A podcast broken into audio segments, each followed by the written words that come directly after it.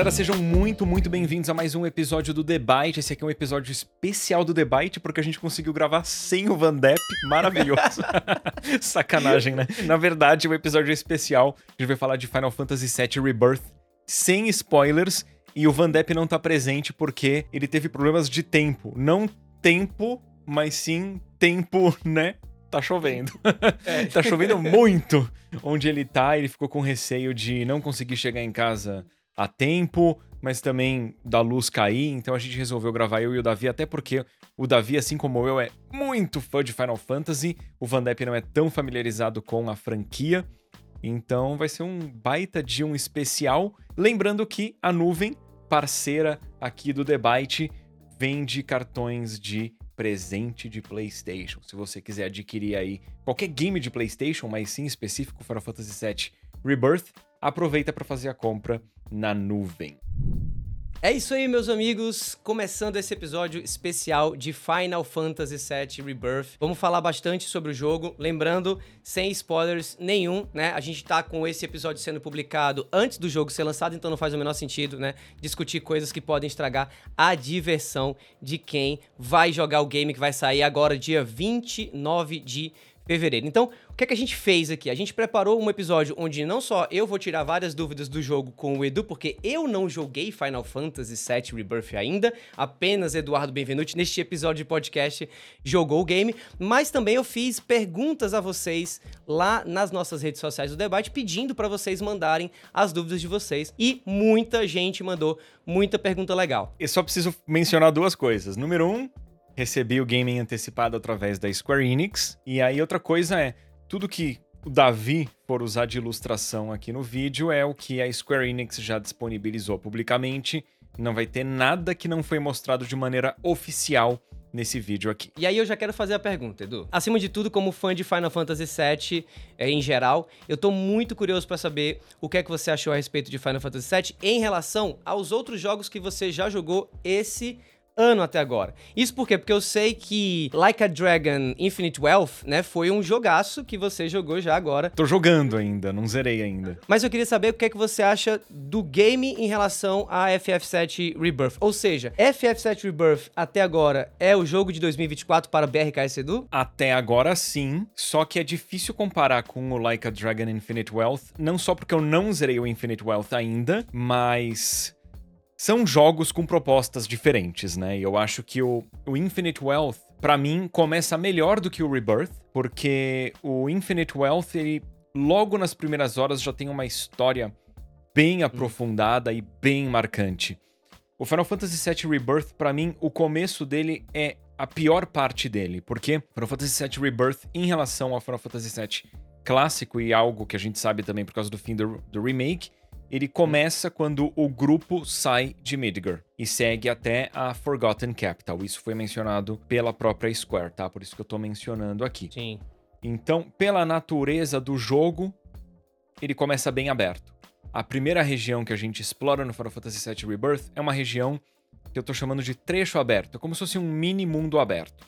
O game tem vários é, pequenos trechos que funcionam como mundo aberto. E esses trechos foram os que eu menos curti do game. Porque eu acho que o Final Fantasy VII Rebirth ele brilha mesmo nos trechos que são mais lineares, mais focados em história. E como ele começa num trecho de exploração de mundo aberto em que você vai encontrar inimigo especial, desbloquear torre, encontrar a loja dos Muggles, esses trechos de exploração em mundo aberto são bons, mas não é a minha parte favorita do jogo.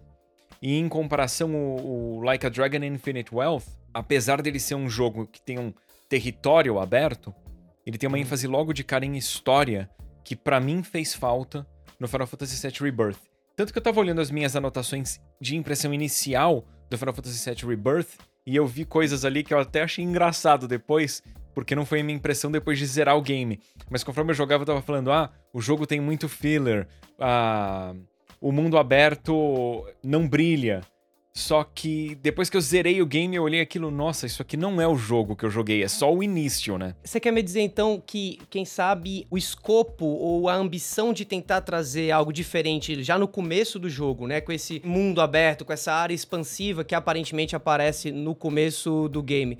Isso talvez feriu um pouco o teu divertimento ou a tua, o teu proveito do game? Eu tô te perguntando isso não só porque essa é uma dúvida minha, mas essa também é uma dúvida do João Pedro Alves 7546, que foi uma das pessoas que mandou pergunta pra gente aqui no debate. A gente sabe que o jogo começa na saída de Midgar e a saída é aberta, tá? Eu não quero dar spoiler para ninguém, por isso que eu tô Sim. deixando bem claro que isso é, é óbvio que ia acontecer. Fora que o game teve demo também, né?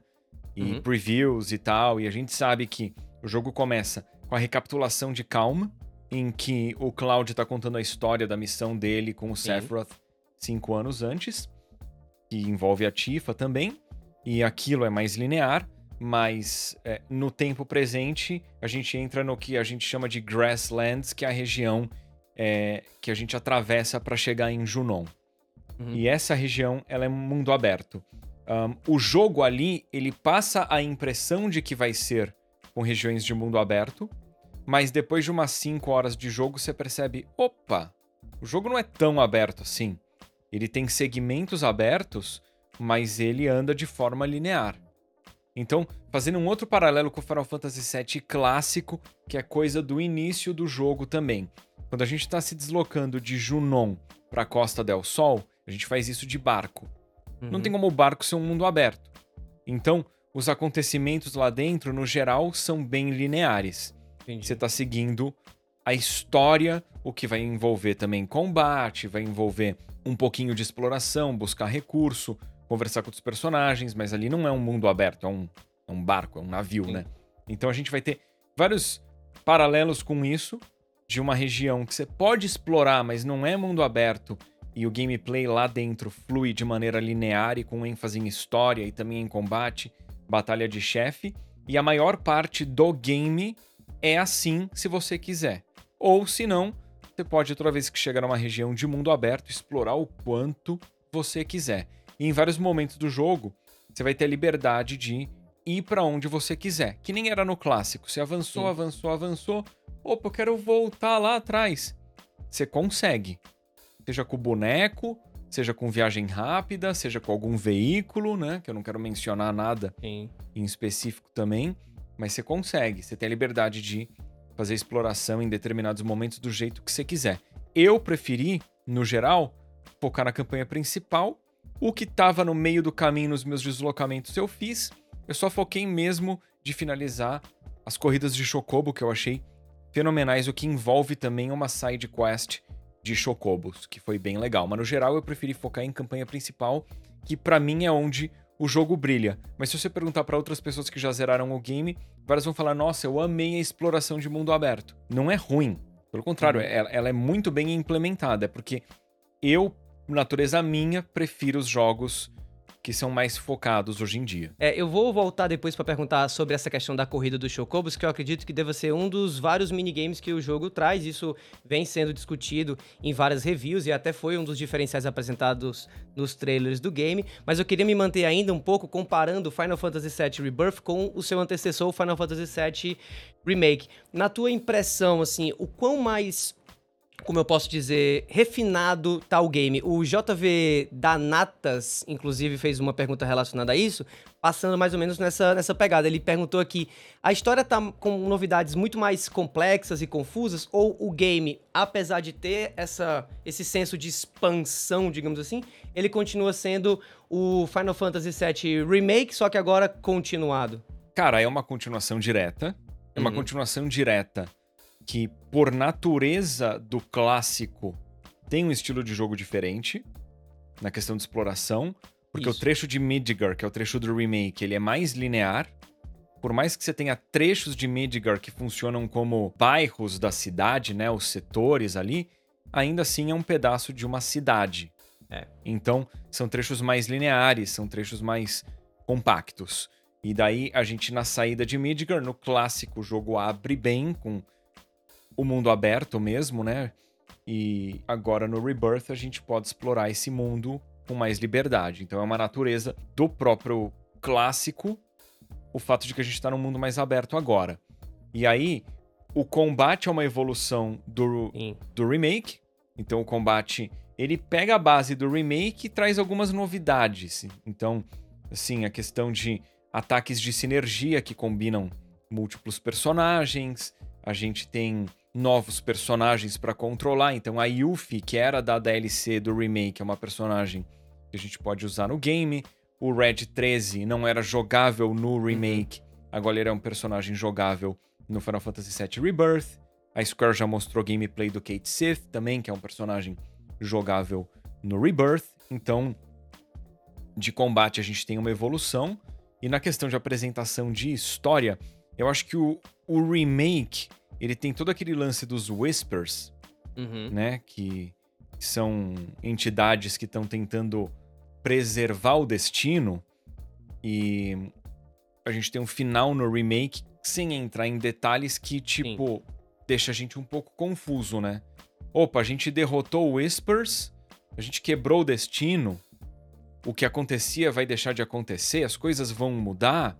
E no fim do remake também a gente tem o Zack aparecendo. Uhum. E daí isso tudo é respondido no Rebirth. E o que eu diria é que a história do Rebirth pra mim foi mais fácil de digerir que a do remake, em termos de compreensão mesmo. Eu acho que o o Rebirth ele é mais claro do que o remake. Então, provavelmente a equipe de desenvolvimento fez um trabalho melhor em abordar essa questão de Final Fantasy VII Remake Rebirth, né? Não ser necessariamente o mesmo Final Fantasy VII, deixando a história mais facilmente digerível, digamos assim, por parte de quem tá jogando. Ficou menos confuso no fim, no fim das contas, apesar de tratar talvez até de temas mais grandiosos até do que o primeiro jogo. Eu achei que ficou mais fácil de compreender, sim. E o Final Fantasy VII clássico é um jogo que trabalha com o assunto de saúde mental. Uhum, sim. Ele aborda esse tema. E eu acho que o tema foi abordado de uma maneira bem interessante no Rebirth. Porque o remake não deixa claro. O remake, não o Rebirth. O remake não deixa claro se acontecimentos pesados do Final Fantasy VII clássico vão acontecer no Rebirth. Traumáticos. E eu não quero ser o cara que vai estragar a experiência da galera falando, não, aquilo acontece, ou não, aquilo não acontece. Tipo, joga pra saber. É, e é bem difícil porque é, a gente também não quer dar necessariamente spoiler do FF7 original, né? Porque aí, de novo, Sim. já que. Porque aí fica aquela coisa, meu Deus, será que isso vai acontecer ou não vai acontecer no remake? E aí você começa a. a- Eu, eu preciso falar um negócio em relação a isso que você me falou, porque assim, Fala. eu joguei o Final Fantasy VII clássico inúmeras vezes e eu sei a estrutura dele meio que decor, sabe? Do início ao Uhum. fim. E por causa disso eu ia jogando Rebirth e eu já sabia na hora de Sim. algumas coisas que estavam acontecendo. Tipo o flashback de Nibelheim, eu lembro claramente o que acontece ali. E aí eu fiquei pensando, nossa, teria sido tão bom eu jogar o Rebirth sem ter jogado o clássico, pra isso tudo aqui ser novidade. Mas ao mesmo tempo, por eu ter jogado Final Fantasy VII clássico tantas vezes, pra mim as coisas batem de um jeito diferente, sabe? A Uhum. trilha sonora, os acontecimentos, como que cenas do clássico são demonstradas agora no Rebirth. Então, tipo, não é que eu me arrependo de ter jogado o clássico saber ele decor. Mas eu penso, meu, pra galera que nunca jogou o clássico, vai ser muito espetacular jogar o Rebirth. Porque a história é muito boa, né? A, a história, boa. independente se você tá jogando o game original ou se você tá jogando o remake, por exemplo, que é o que eu tenho conhecimento, né? Não joguei o Rebirth ainda. Ambos trazem a história de Final Fantasy VII, com mudanças, claro, mas ambos trazem uma história fantástica, né? Porque Final Fantasy VII tem uma história fantástica. E aí, claro que tem que ter aquela pergunta, né? Que é uma pergunta óbvia, inclusive várias É. pessoas fizeram essa pergunta e eu quero fazer a você também. Se eu tô começando agora, assim, eu não joguei o Final Fantasy VII original, eu não joguei nem o remake. Como que eu, jogador nessa situação, abordo Final Fantasy VII Rebirth, na sua opinião? Você não aborda o Final Fantasy VII Rebirth. Você vai Tá pegar. Você vai comprar o Final Fantasy VII Remake. Eu vi que. Eu não sei se é por tempo limitado, mas tem uma opção de compra que você pega um combo do Remake mais Rebirth no Uhum. preço de um jogo só. Pega o Final Fantasy VII Remake, joga o Remake, joga a DLC da Yuffie, que é Uhum. muito boa e é curtinha. A DLC da Yuffie eu fiz acho que 100% em 6 horas de jogo, se eu bem me lembro. Foi um negócio assim. E que adiciona um sistema que tá no, no- no Final Fantasy VII Rebirth também, né? Que eu esqueci De agora o nome. sinergia. De sinergia, né? Isso, exato. Sim, Pronto. que mistura o- o- os personagens, eles têm ataques duplos. A Yuffie é uma personagem muito carismática e a, a questão de jogabilidade dela é muito legal. Então eu diria Remake, Intermission, que acho que é o nome da DLC da Yuffie, se eu bem me lembro. Sim, é, é e aí jogo Rebirth.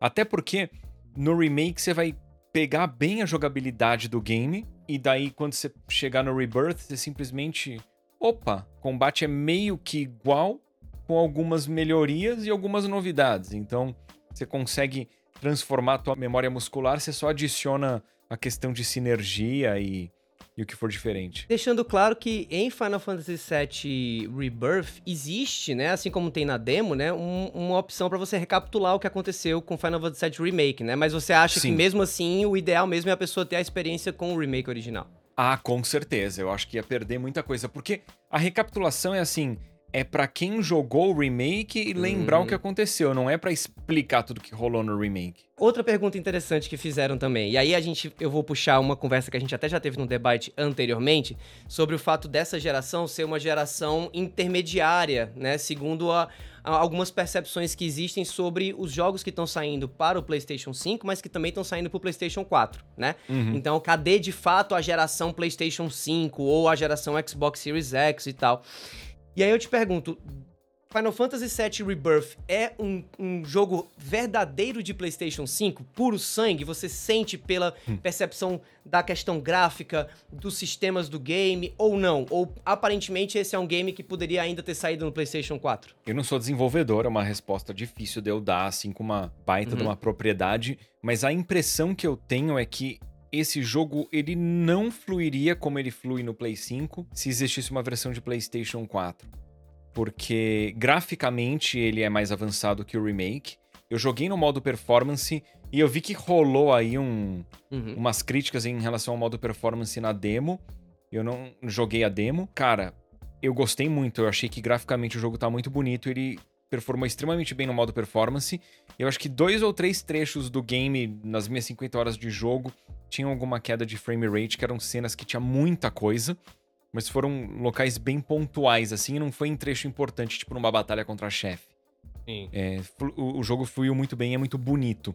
Então, graficamente, eu não sei se um Play 4 aguentaria, né? Com certeza teria que ser a 30 FPS, eu não sei em questão de resolução. Sim, Só que eu acho que também tem também a questão da, da fluidez. Tipo, cara, você tá usando o teu grupo de três personagens numa batalha, que você escolhe três personagens dentre os personagens disponíveis, né? Você tá uhum. usando três, mas você tem habilidade de sinergia que você pode usar chamando alguém de fora. Ah, que da e hora. as coisas não têm loading. Eu não sei como que o jogo lidaria com você chamar alguém de fora para um ataque de sinergia no meio de um combate super frenético é, viagem rápida e instantânea, né? Tipo, um, dois segundos você foi de um lado do mapa para o outro. É, tem muitas cenas que, que, tipo, você tá no presente, aí de repente o personagem fala do passado ou relembra alguma coisa, isso tudo é instantâneo. Entendi. E eu não sei o quanto que a. Se o jogo pudesse rodar num Play 4, o quanto que as interrupções prejudicariam a, a fluidez. Vale mencionar que você, você falou sobre o, a questão da sinergia, né? Que é um feature que foi é, revelado na DLC do Final Fantasy VII Remake, e essa DLC era exclusiva de PlayStation 5, né? Então, realmente, talvez exista aí uma, uma demanda técnica mesmo de hardware, que já que o Rebirth traz essa mesma feature, né? Impediria que no PlayStation 4 rodasse. E é claro, a gente tá falando aqui de conjectura total, né? A gente não é desenvolvedor também não, mas é algo que me faz pensar. Eu joguei é, parte da demo, não joguei a demo por por completo e eu não notei tanta diferença assim entre o Final Fantasy VII Remake e o Final Fantasy VII Rebirth, apesar de ter o elemento do mundo aberto e tal, mas não achei que esse mundo aberto é, fosse, digamos assim, demandar tanto de um console mais fraco. Porém, a gente tem em Final Fantasy VII Rebirth, e eu não joguei essa parte, áreas densamente populadas, né? Assim, você tem é, povoados, melhor dizendo. Você tem cantos onde tem muito personagem, então, mesmo nesses cantos com muitos personagens, apesar de você ter jogado no modo performance, o jogo rodou lisinho, tranquilo. Lisinho, eu consigo lembrar de um trecho em que o game eu percebi alguns stutterings, algumas quedas de, de frame rate, que era um trecho meio frenético visualmente falando, uhum. em questão de, de partícula, efeitos. Mas não foi nada absurdo, assim, nada que, tipo, tenha me incomodado, sabe? Porque eu, hoje em dia, tenho uma percepção bem aguçada para leves travamentos e stuttering queda de frame rate. Sim. Para Fantasy VII Rebirth, flui bem. Graficamente, eu achei um jogo muito bonito. Se eu fosse fazer uma crítica, eu diria que no começo do jogo, na recapitulação de Calm, os personagens no tempo presente, eles estão num quarto que tá com pouca iluminação e tal. Eu joguei o jogo com HDR ativado, não sei se a mesma coisa aconteceria sem HDR, mas eu achei que o tom de pele dos personagens naquela iluminação uhum. da recapitulação de Calm estava meio esquisito, em especial o Barrett. Mas Entendi. depois disso, não, não vi mais nenhum trecho que me incomodasse a questão de tom de pele dos personagens ficar esquisito na iluminação. Eu quero continuar falando um pouquinho sobre críticas agora, já que você puxou uhum. esse tópico, né? Claro que Final Fantasy VII Rebirth está sendo aclamado aí, as reviews já saíram, muita gente gostou, inclusive é o segundo jogo mais bem avaliado da franquia, né? Se não me engano, perdendo para Final Fantasy IX, eu acredito, no Metacritic que eu tô mencionando, sim, né? Como, sim, é o Final é. Fantasy IX. É. E aí, puxando aqui algumas reviews de, de outros jornalistas que participaram também tal desse ciclo de reviews de Final Fantasy, eu puxei aqui uma do Bruno Silva, que é um, né, um veterano, digamos assim,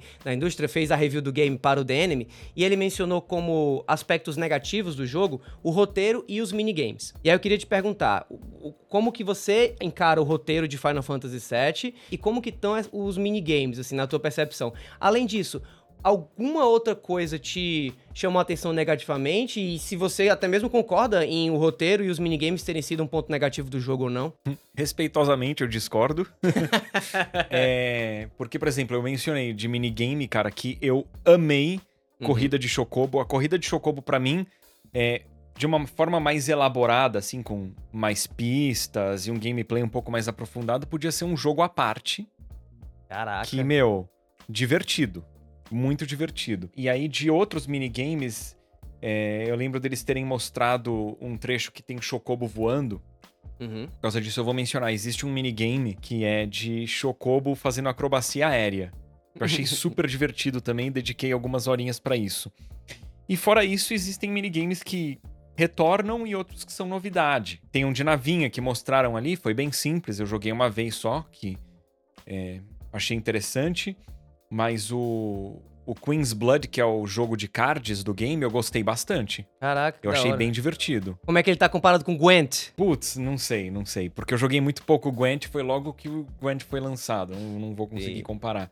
Não, mas eu gostei do. Foi um card game bem divertido que ele envolve você colocar os cards. Os cards que você coloca liberam o uso de áreas que estão em outras partes do, do mapa ali, do, Sim. do card game. Então tem card que você pode usar logo de cara, e você tem que usar esses cards logo de cara para poder expandir a tua área de atuação.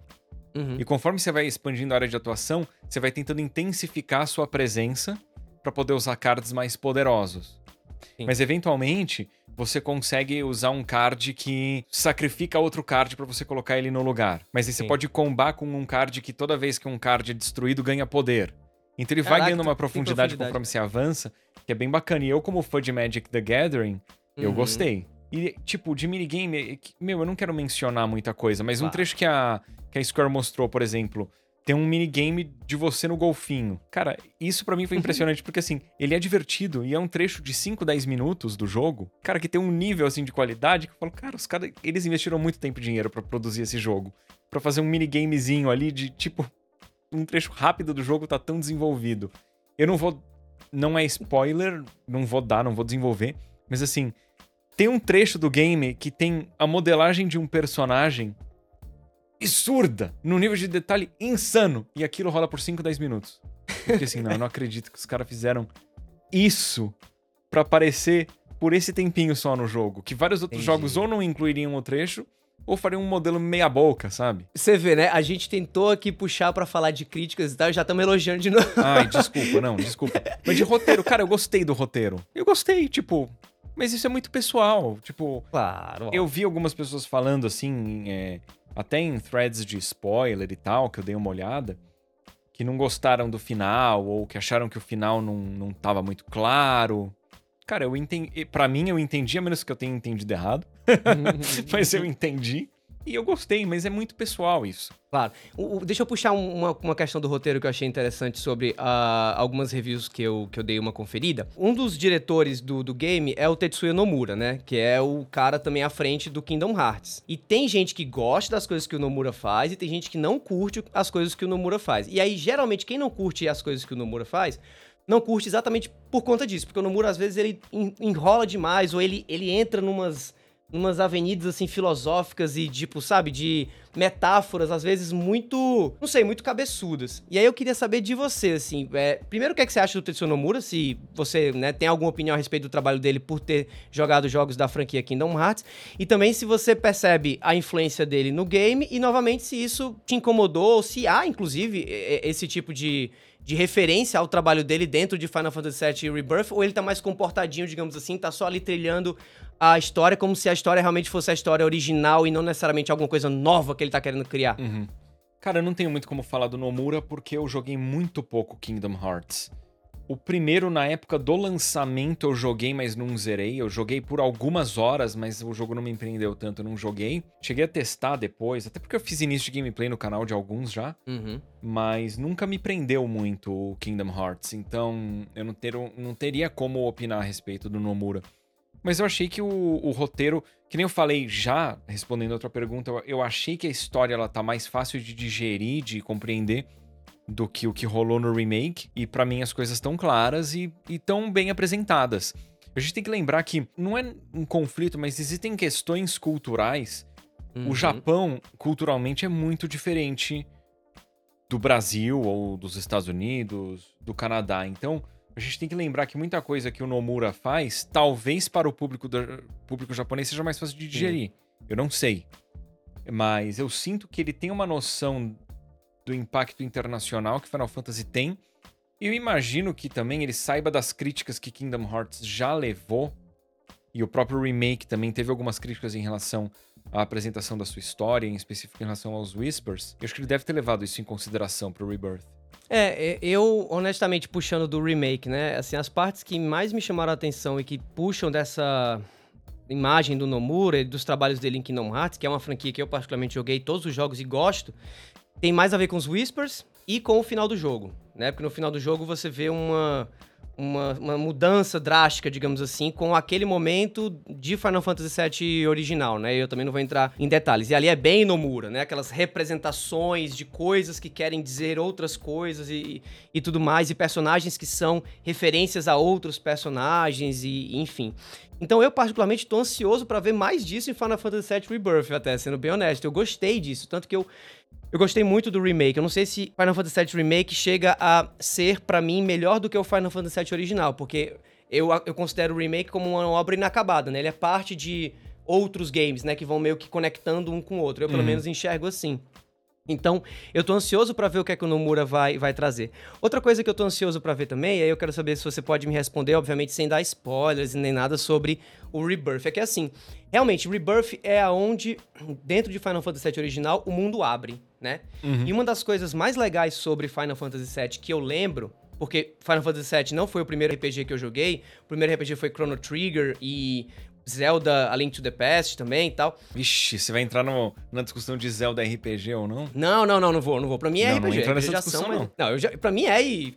Bota nos comentários o que, é que vocês acham. Enfim. Mas o que eu ia dizer é o seguinte: uma das coisas que eu achei mais legais em Final Fantasy VII é que Final Fantasy VII é um game de RPG que tem toda uma estrutura fechada, digamos assim, combate por turnos, tá aqui, é, sistema de evolução, tá aqui. Mas a todo momento eu descobria áreas novas, personagens novos, uhum. é, sistemas novos, né? E isso aconteceu principalmente depois que eu saí de Midgard, né? Uhum. Dentro de Midgard não tinha tanto, mas eu lembro que quando a gente começou a ir para o mundo aberto e tal, e, e, e, eu lembro que eu ficava explorando o mundo aberto e meio que o meu personagemzinho encostando nas coisas e apertando o botão para ver se aquilo ali acessava alguma porta, né? Se eu não me engano, foi assim que eu encontrei o Vincent, eu acho, ou foi assim que eu encontrei a Yuffie. Enfim, não quero ficar dando também spoiler nem nada. Mas eu queria saber de ti se você, primeiro, identifica isso no jogo original, se para você também foi assim, a tua experiência, de certo modo, e se você conseguiu notar isso em Final Fantasy VII Rebirth, esse, essa questão do, do jogo ser mais aberto, mas não só em termos de mundo aberto, em termos de possibilidades, assim, e de coisas que você não imaginava que iam aparecer aparecendo. Então, eu acho que o Final Fantasy VII Rebirth, até mais do que o clássico, tem novidade. Caraca. Eu digo isso, não, não em relação ao enredo, assim, mas é, tô falando em relação a mecânicas, né, de gameplay. Porque, novamente, coisas que a Square já mostrou, então não tô uhum. contando nenhum segredo, né? Mas cada região tem o seu chocobo. E cada chocobo tem as suas características próprias. Então tem chocobo uhum. que consegue escalar montanha, e tem chocobo que consegue se movimentar de formas alternativas. E esses chocobos como que você libera? Você tem que capturar, você tem que domar esses chocobos em cada trecho de mapa que é explorável. Então a própria captura dos chocobos é meio que um minigame, mas a Square já É. mostrou que tem vários minigames. Então, tem mecânica de gameplay daquilo que eu falei, da corrida de golfinho, os minigames todos de Gold Saucer, o que inclui a corrida de chocobo, né, que eu mencionei. A gente tem acrobacia de chocobo. Então, a gente tem muita mecânica de gameplay, né, minigames e tal, o tempo inteiro. Isso pra Caraca. mim é mais do que no clássico, porque o clássico eu acho que as coisas tinham que ser mais simples. Sim. Então, por exemplo, no clássico, a corrida de Chocobo, você não tinha muito controle, né? Você conseguia controlar o, o ritmo do seu. Se eu bem me lembro, que faz tempo que eu joguei. Mas você conseguia controlar meio que o ritmo de corrida do seu Chocobo e pedir pra ele dar uma acelerada quando É. carregava a barrinha de especial. Era alguma coisa assim. Isso. Mas na corrida de Chocobo do, do Rebirth, você tem controle total do seu Chocobo. Então, você, através das roupas, consegue determinar as características dele de corrida. E você tem botão pra drift. Caraca, que da hora. É. Você controla ele completamente na corrida. É bem divertido. Então eu achei que. Não, o Rebirth ele tem essa ideia de tipo, caraca, tem novidade ainda? Nossa, e tem mais conteúdo? E tem mais coisa ainda? E você também hora. encontra a, a cada instante novos personagens com as suas próprias quests e seus próprios interesses. Eu acho que o Rebirth ele constrói bem a questão de missões secundárias de personagens, assim. Rebirth te surpreendeu mais do que você antecipava ou não? Eu tinha uma expectativa alta com o jogo. E eu terminei o jogo e fiquei assim: Meu Deus, que coisa incrível. Ah, meu Deus do céu. E eu não assisti. Eu, eu, eu assisti os trailers. A maioria depois que eu zerei. Porque eu sabia que eu queria jogar aquele jogo. Então eu lembro que o primeiro trailer eu vi. Aí teve um do Game Awards. Meu, eu comecei a ver aquilo e falei, cara, eles estão mostrando coisa demais aqui. Aí eu meio que comecei a ignorar, sabe? Eu comecei a Sim, focar em outras coisas. Então você meio que se armou pra ser mais surpreendido ainda, talvez, do que a maioria, né? Eu também, particularmente, vi poucos trailers, né? E joguei pouco do demo exatamente por isso, pra não, enfim, pra não estragar a minha diversão. Mas, pô, ouvir você falar que, que te surpreendeu assim. Mas eu achei bizarro que, por exemplo, Hum. a Square mostrou em trailer oficial trecho do. Falei, caraca, mano, os caras estão mostrando trecho, tipo, do final do jogo, cara. É, sem necessariamente explicar o que. Não, não, e quem nunca jogou não vai sacar o que é, mas quem É. jogou sabe que é aquela área. Tudo bem que eles falaram que o jogo vai até a capital esquecida, né? Forgotten Capital, Uhum. então você sabe que vai ter o. Mas você não sabe que, tipo, pô, vai aparecer num trailer. Uma coisa que eu queria mencionar, aliás, lembrando, esse jogo, as cutscenes estão muito bem feitas, na minha opinião, muito bonitas graficamente. E o que me surpreendeu positivamente é que mesmo as cenas pré-renderizadas estão com muita qualidade. Porque Massa. hoje em dia, tem muito jogo que a cena pré-renderizada tem uma qualidade pior do que as renderizadas em tempo real. O Tekken 8, pra mim, é assim. As cenas pré-renderizadas têm um monte de artefato de compressão e uma gradação de cores esquisita em relação ao gameplay em tempo real. No Final Fantasy VII Rebirth, as cenas em são pré-renderizadas, elas estão com o mesmo balanço de cores das cenas em tempo real, mas com mais resolução, com mais detalhe, elas estão muito bem feitas, bem impressionantes. Entrando nesse tópico de qualidade, e que eu tenho certeza absoluta que você tem muito a dizer a respeito disso, porque você também jogou o outro game que eu vou mencionar agora. Ano passado a gente teve Final Fantasy XVI. O Pois é. Ele, né? que foi meu jogo do ano ano passado. Pois é, e aí eu queria muito entrar um pouco nisso, assim, sabe? Eu não quero fazer comparativos, né? Eu também não quero ficar perguntando o que é, qual que você achou melhor necessariamente, até porque, novamente, é muito subjetivo. Não que eu não vá perguntar isso, mas eu vou perguntar daqui a pouco, calma. É, mas, mas o que eu quero saber antes é o seguinte, assim, provavelmente Final Fantasy VII Rebirth e Final Fantasy XVI, eles foram desenvolvidos paralelamente, né? Claro, por times diferentes, né, e tal, mas eles foram desenvolvidos em paralelo. E aí eu queria que você meio que tentasse aqui é, fazer essa relação do que você nota de Final Fantasy XVI no 7 Rebirth e vice-versa. Cara, eu não faria comparação de 16 com 7 Rebirth no sentido de, ah, é da Square Enix. Será que os times colaboraram? Será que um projeto tentou seguir os passos do outro? Cara, eu acho que eles são completamente independentes. Eu acho que Uhum. os desenvolvimentos foram por completo independentes. Não acho que um time ficou tentando influenciar ou inspirar o outro. Talvez até tenha tido uma trocação de informação lá internamente pra um time jogar o jogo do outro e dar opinião, mas não pra influenciar de puxar a ideia de um pro outro e, e vice-versa. Eu poderia fazer paralelos assim, eu acho que Os sistemas de combate são bem distintos, apesar de ambos serem focados em ação, em jogos com elementos de RPG. Mas eu, eu acho que o do Final Fantasy VII Rebirth tem mais elementos de RPG que o Final Fantasy VII 16. Final Fantasy VII 16 que o Final Fantasy 16. 7 vezes 16. Eu acho que o Final Fantasy 16 é mais focado em ação. E o Final Fantasy 16 ele não tem, por exemplo, elementais. Final Fantasy VII Rebirth, ele usa elemental, né? Fogo, gelo, Sim. vento. Tem aquele lance de você vai dar uma ação, você deixa o tempo em super slow motion. O 16 e o 7 Rebirth ambos têm regiões exploráveis grandes que funcionam como mini mundos abertos, mas o 7 Rebirth ele é mais interconectado do que o 16. Mas cara, não, eu acho que o estilo gráfico o 7 Rebirth, ele não é fotorrealista. Ele pode parecer fotorrealista, mas ele não é. Os personagens são caricatos. A natureza lá é caricata, né? Até o, a pele dos personagens, por mais que dê pra você ver alguma porosidade, ela é diferente de um Final Fantasy XVI, que é fotorrealista, ou de um The Last of Us. Em termos de trilha sonora, eu acho que o Final Fantasy XVI é absurdo, mas ele tem uma característica própria muito única. Sim. Eu diria que a, a, trilha do 16 é ela, é, ela é centrada em ser épica. Enquanto que o, o 7 Rebirth é, ele é centrado em ser emotivo. E, e nostálgico também, né? Porque faz muito uso das trilhas Sim. originais, né? Também. É muita Versões trilha rearranjada, é. Mas eu não consigo, cara, falar, putz, o 16 e o 7 Rebirth. Não, eles são projetos completamente independentes. E é engraçado porque eu acho que eles vão ser comparados é, por quem não é, não é meio que do meio, né? Mas, mas também por quem tá olhando é, esse renascimento da franquia Final Fantasy com esses jogos que têm características, especialmente de combate, bem distintas dos jogos anteriores, nos, dos antigos que eu digo, né? Combate por turno, que era antigamente a, a dinâmica principal de Final Fantasy, uhum. dos Final Fantasies anteriores, e que afastava, inclusive, muita gente. Eu conheço muita gente que nunca jogou Final Fantasy por conta do combate em turno, né? Então, para quem tá começando a observar Final Fantasy a partir de agora, digamos assim, a partir do 15 para cá, por exemplo, não é mais um jogo de combate por turno, né? Por mais que tenha não, um elemento não, não é. tático, é. é um jogo mais action, né? Então é, eu acho que eles vão acabar sendo comparados, querendo ou não, porque eles estão muito próximos, são da Square Enix, tem Final Fantasy no título, né? Então, assim, eu acho que isso é curioso. Se você tivesse que escolher, digamos assim, pô, vai ter Final Fantasy 17, né? Ninguém sabe nada desse game ainda, né?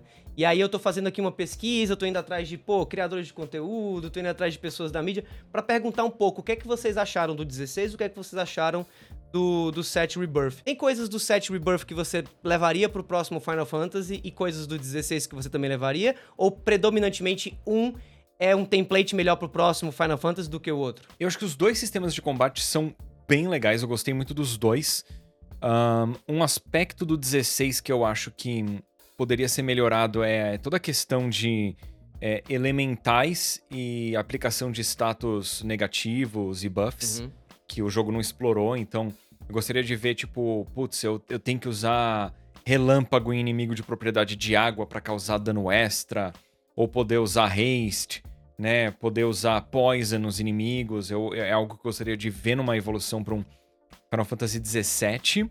Eu gosto do sistema do Rebirth também, de a questão de limites, o sistema de sinergia eu achei bem divertido, bem interessante. Uma coisa que eu senti no 16 é que, meu, chegou um ponto em que hum. eu já podia usar vários especiais de uma vez, que eu, eu juro, eu dava seis ataques especiais seguidos, né? Então eu dava uns combos insanos que eu amava fazer, mas isso de certa forma facilitava o jogo. E ficava um pouco mais repetitivo, não? Eu, eu lembro que, eu, que teve uma hora que eu basicamente. Você otimiza demais o combate. Isso. Mas daí isso você corrige como?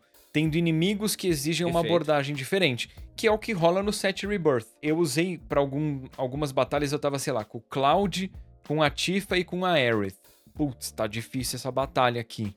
Meu, aí eu mantinha o Cloud, colocava a Yuffie e o Barrett e passava tranquilo. Porque, uhum. cara, o Barrett atacando de longe, ele bota muita pressão. Uhum. A Yuffie usando elemental, as shurikens elementais, nossa, dá uhum. para explorar muito bem ela. Porque ela facinho isso, quem jogou o 7 Remake, a DLC, sabe, mas ela tem acesso aos shurikens elementais.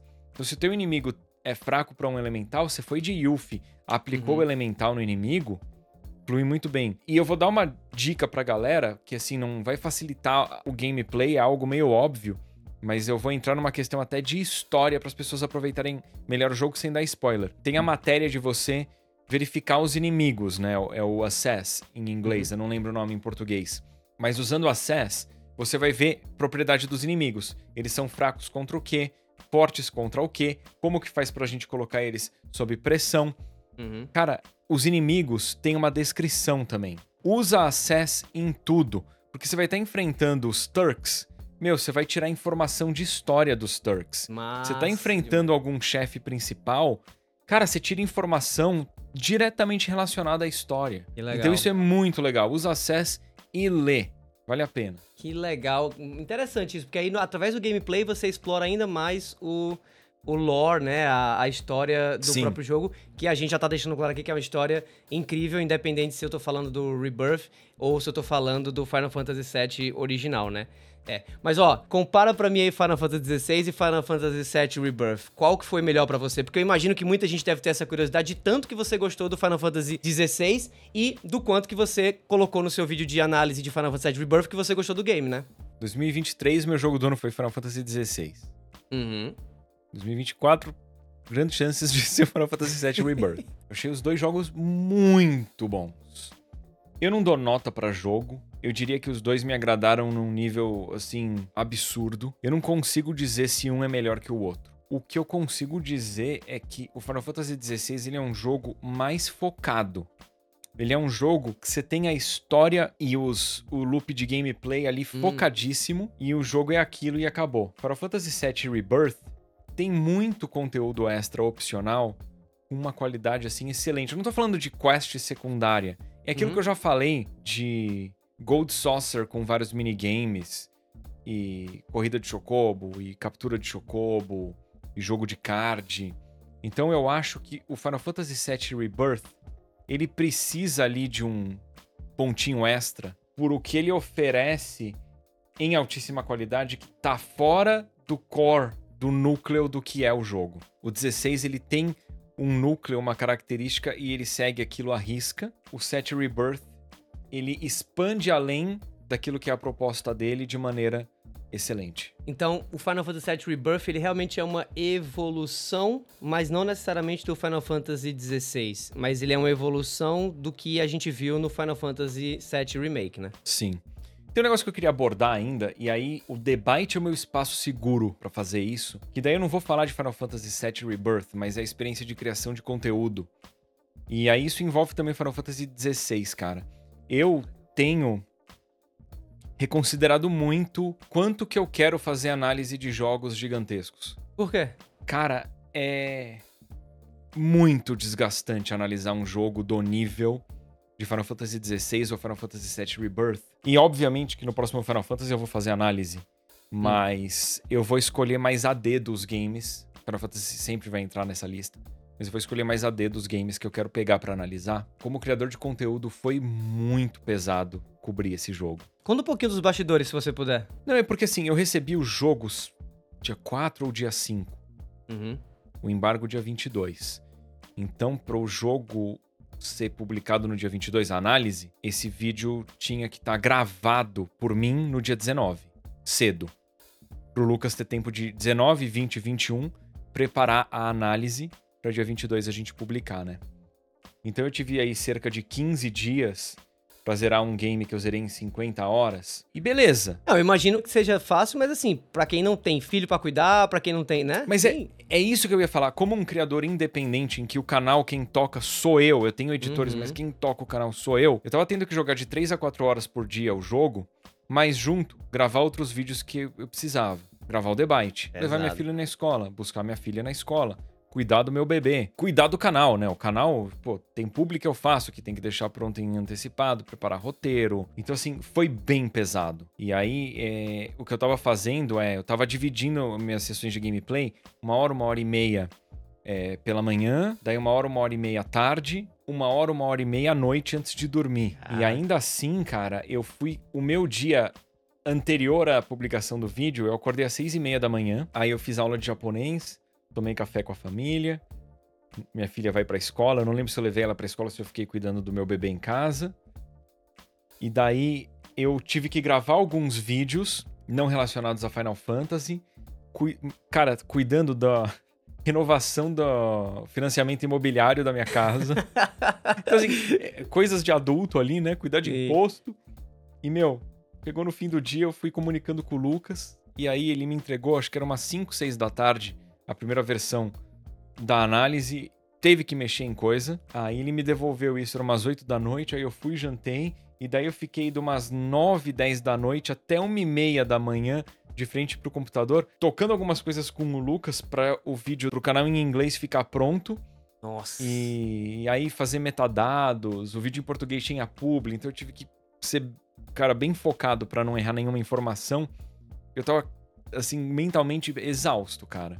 Parece bobagem, né? Putz, o cara joga videogame e ficou cansadinho. Não, não é isso, cara. É, é desgastante.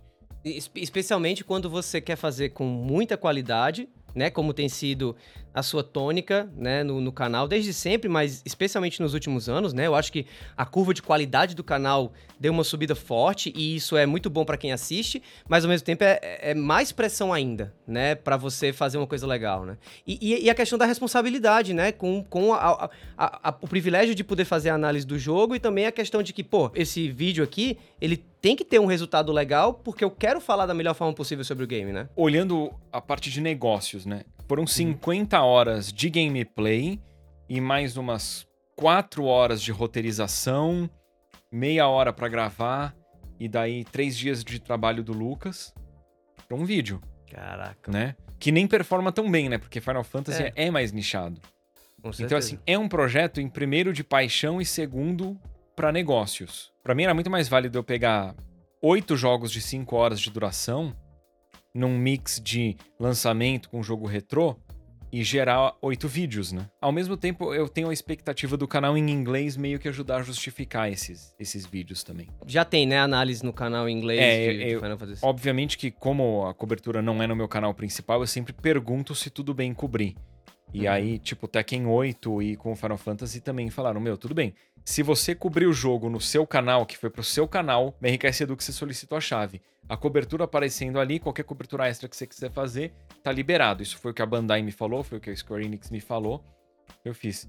E aí, esses vídeos no canal em inglês também, tipo, indo bem, um, é um extra ali, pelo menos, né? Que com meio que certeza. justifica. E é, é uma renda também que me dá liberdade pra no canal Edu eu fazer esses projetos, né? Deixa eu aproveitar, já que você entrou nessa questão de, de bastidores, eh, rapidinho, e eu quero perguntar pra você algo que eu acho que deve ter muita gente afim de saber também, especialmente porque o debate tem esse, esse viés de criação de conteúdo, né?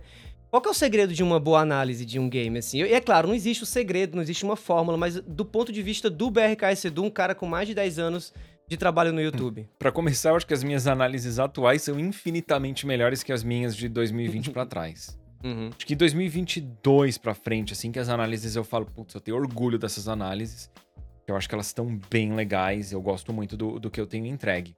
Mas a análise, pra mim, é, tem que ser extremamente pessoal, porque eu acho que as pessoas desvalorizam muito análises, por exemplo, da IGN, GameSpot, Hum. Porque elas são completamente factuais, né? Elas não, não são, mas é a impressão que dá. Você não sabe de quem tá fazendo a análise e a pessoa não diz qual que é o gosto pessoal, você não conhece a pessoa. Eu, quando dou uma análise, eu- eu quero fazer essa análise de forma extremamente pessoal, porque o cara que me acompanha sabe qual que é o meu gosto pessoal. Uhum. Eu já falei isso antes.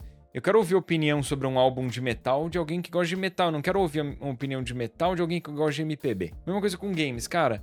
Eu quero ouvir opinião sobre Final Fantasy de quem gosta de Final Fantasy. Se o cara não gosta, pra que que eu vou ouvir a opinião dele, né? Então é por isso que eu tento deixar minha, minhas análises bem pessoais, tanto que normalmente o início da minha análise é uma contextualização do porquê eu queria jogar aquele jogo. Nem sempre, mas na maioria das vezes é.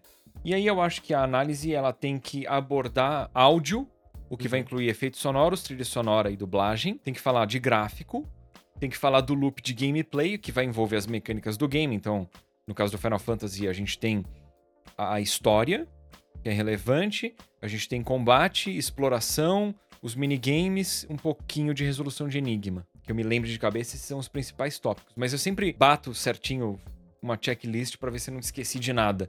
Tipo, às vezes eu escrevo a análise inteira, depois eu vou ler. Nossa, eu não falei da trilha sonora, né? Pô, isso é relevante. E quando Quando o jogo tem algum problema óbvio que, que me incomodou, eu busco mencionar o que é esse problema óbvio que me incomodou. Mas a gente tem que lembrar que eu só escolho para jogar jogos que eu acho que eu vou gostar. Não tenho por que jogar um game que eu não vou curtir. Então, uhum. por causa disso, a maioria das minhas análises são positivas. Eu uhum. me lembre de análise negativa mesmo, teve a do Sonic Superstar, Superstars, né? É, acho que é Superstar. E o Dying Light 2, que eu nem terminei, né? E eu deixo isso claro no vídeo. Queria muito jogar, mas não tem por que eu pegar um jogo que eu não quero jogar e jogar. E qual é a próxima análise que você tá mirando aí no calendário? Que tá marcado, digamos assim, o próximo, a próxima maratona lá Final Fantasy VII Rebirth vai ser com que jogo? Março tem muito lançamento, né? Sim. Tem o jogo da Princess Peach, tem Alone in the Dark, tem South Park, tem Rise of the Ronin. Então, assim, eu, eu, eu tô na dúvida. Eu vou meio que go with the flow, que nem a gente fala em inglês. Vamos ver o que, que acontece. Galera, espero que vocês tenham curtido esse episódio. E sobre esse episódio, o que, que vocês acharam? Vocês gostaram do formato? Vale a pena a gente abordar games específicos em episódios especiais? Avisem se fizer sentido isso para vocês. Vocês que vêm acompanhando o nosso trabalho, não se esqueçam de se inscrever. É uma força muito grande para o canal. A gente sabe que tem muita gente ouvindo a gente que não está inscrito ainda, então inscrevam-se, sejam bem-vindos e bem-vindas. E muito obrigado a todos que acompanharam esse episódio. Espero que vocês tenham curtido, galera. Valeu. Tchau.